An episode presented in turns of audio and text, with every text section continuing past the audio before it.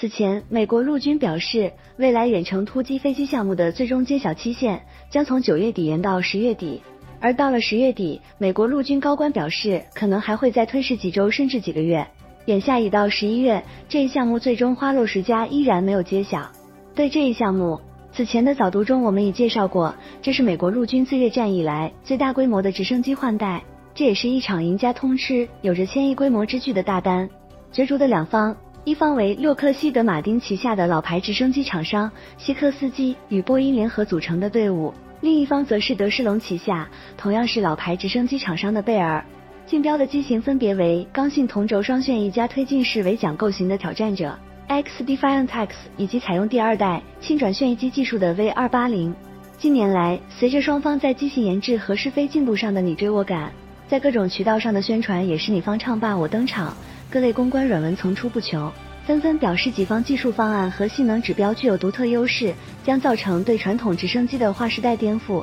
而即将颠覆的又何止直升机技术，更是美国的直升机行业格局。不论是哪一方赢下美陆军的这一项目，都直接意味着未来数十年的产线兴隆，成百上千亿的进账；而输掉的一方无疑将面临着一场大地震。不论是生产制造能力，还是设计开发能力，都将受到严重乃至致命的破坏。是的，这一项目竞标结果揭晓的时刻，就是美国直升机行业未来被改写的时刻。目前，美国陆军直升机机队中的三大主力机型分别为波音公司的阿帕奇武装直升机，工厂在亚利桑那州梅萨；CH-47 智奴干重型直升机，产自波音的费城工厂；而西科斯基的黑鹰工厂则在在康涅狄格州的斯特拉特福。而这三款今日主力直升机的一个共同点是，根据美国陆军的计划。他们将在本世纪的第三个十年里停止生产。当前，波音正根据一份多年的合同生产着八百一十二架阿帕奇升级版，目前每年交付近一百架，到二零二五年之后产线就要闲下来了。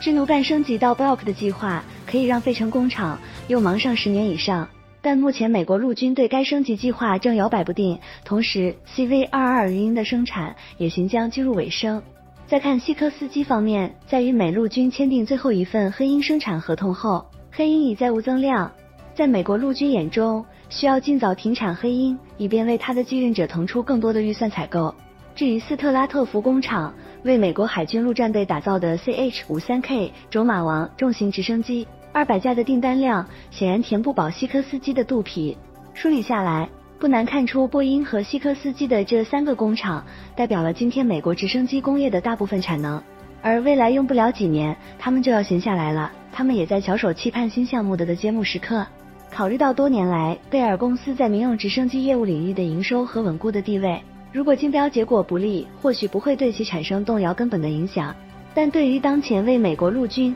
供应着百分之九十直升机的西科斯基波音团队来说，尤其是对近年来在民用直升机业务上乏善可陈的西科斯基公司来说，如果这一军用直升机项目竞标失利了，那无疑是一场近乎毁灭级别的地震了。今年三月，西科斯基宣布将不再接受 S 七六 D 订单，这是因为过去一段时间里该机的市场需求持续低迷，生产成本高昂，S 七六 D 的制造和交付难以盈利。再结合二零二一年八月。西科斯基宣布关闭公司位于宾夕法尼亚州科茨维尔的民机生产设施，以及2018年西科斯基出售旗下轻型直升机 S 三零零系列产品线。目前，西科斯基在民用直升机领域的业务仅有 S 七零 I、S 七零 M 和 S 九二三个型号了，但多年来西科斯基的民机销售都呈疲软之态。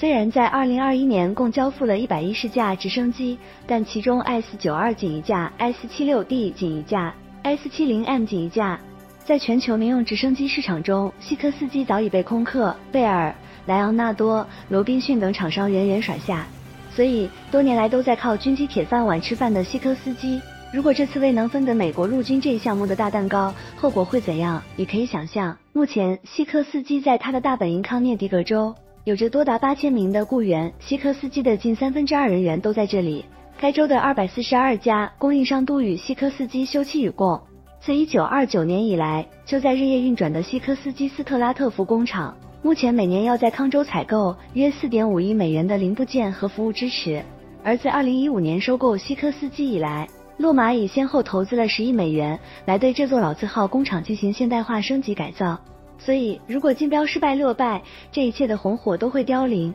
进入一场绵延几十年的寒冬。同样，这一联合团队中的波音公司计划将黑鹰继任者的生产工作设在费城工厂。今天，波音费城工厂生产制奴干的车间厂房，过去属于曾经的世界最大蒸汽机车生产商鲍德温 （Baldwin），而现在不论是鲍德温还是昔日云集的电子和石化等其他行业知名企业。都从这里消失了。波音成为了这片特拉华河谷下游最大工业区里的制造业顶梁柱。而这次波音如果未能如愿中标，费城这座工厂的最终命运是否也会像以前的那些知名企业一样从这里消失，并且连带着四千多名工人和宾夕法尼亚州多达四百七十三家的波音供应商？以更广的产业视角来看待这次竞标，西科斯基和波音直升机业务的成败，也直接关联到这些工厂所在地的制造业兴衰。他们身后的数百家供应商，以及供应商们的成百上千个次级供应商、合作伙伴，还有数以千计的工作岗位的存与亡，